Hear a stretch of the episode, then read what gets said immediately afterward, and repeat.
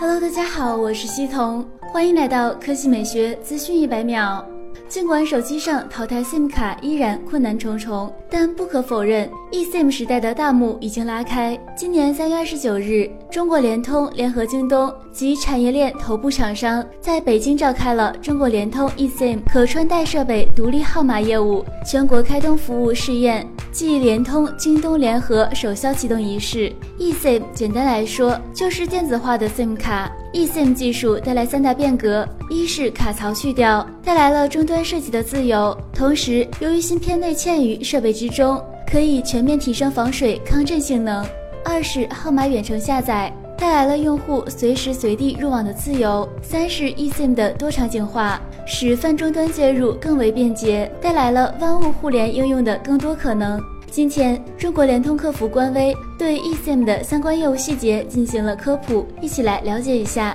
一、开通 eSIM 业务后，可以使用终端独立通话、上网、国际长途及漫游功能，欠费时也可以直接进行号码充值。二，eSIM 独立号码只能转指定类型的套餐，目前仅十元、二十元两种套餐资费，超出套餐后流量零点一元每兆，扣满十元时可免费用至一零二四兆。如果遇到设备更换和丢失问题，可直接通过手机营业厅或线下营业厅办理补换卡。三，至于实名审核的要求和规定，大家就通过图片自行了解一下吧。